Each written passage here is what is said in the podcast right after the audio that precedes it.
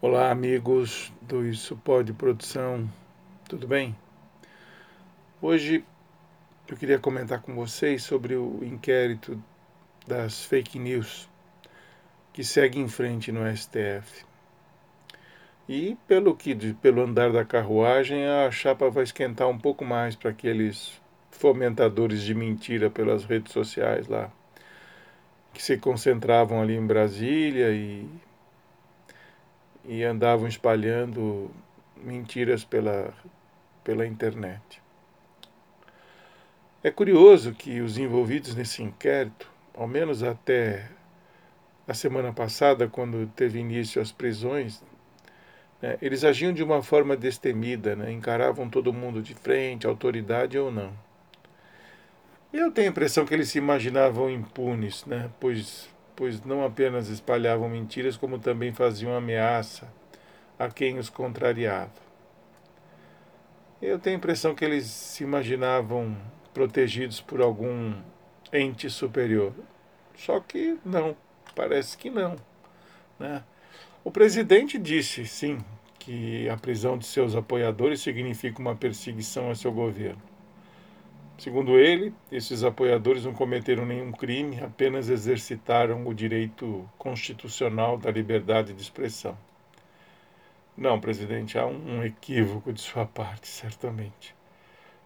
Quando ocorrem ameaças aos judiciários e aos seus membros, como aconteceu, né, aí já não se trata mais de liberdade de expressão, mas de crime, né, conforme está configurado no Código Penal. É difícil dizer assim o que levou esses indivíduos a, a imaginar que o inquérito fosse terminar em pizza. O STF, apesar da minha visão distante de Brasília, nenhum dos ministros tem cara de pizzaiolo, né? E eu tinha certeza que o caso iria endurecer, sobretudo porque está na mão do ministro Alexandre de Moraes, que já foi promotor público, sabe como fazer uma acusação, ou seja, manja muito dessa área criminal. Acho que essas figuras, agora que a Polícia Federal está visitando, visitando suas casas com mandato de busca e apreensão, né, levando documentos, computadores e HDs, e o pior, né, convidando-os para depoimentos é, na PF, eu acho que agora eles perceberam que a coisa é séria e que negócio vai pegar, né? E o pior, né, não tem ninguém para quebrar o galho, dá uma mão, dá uma força, um quebra essa. Né? Eu tenho a impressão que eles estão percebendo que o jogo mudou de campo e que a bola agora está com o STF.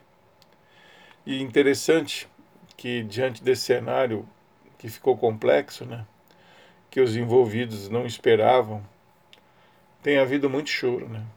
Lágrimas sinceras, mas não de arrependimento, mas de medo por tudo do, com tudo que pode vir a ocorrer. É, é, dá medo, porque a, a loirinha já tá, já foi transferida, inclusive, para uma prisão feminina, né? Saiu do, do escritório da PF e agora está numa prisão feminina. A casa caiu para os caras. Eu acho que vai ficar pesado nas costas deles, viu? É, bem feito. Fake news é uma coisa muito ruim e atrapalha a vida de muita gente, né? É um, uma destruição, é, um, é, um, é uma arma destruidora de reputações. É, e isso não se faz. Né? Então, que eles assumam as consequências agora de seus atos. Abraço, até amanhã.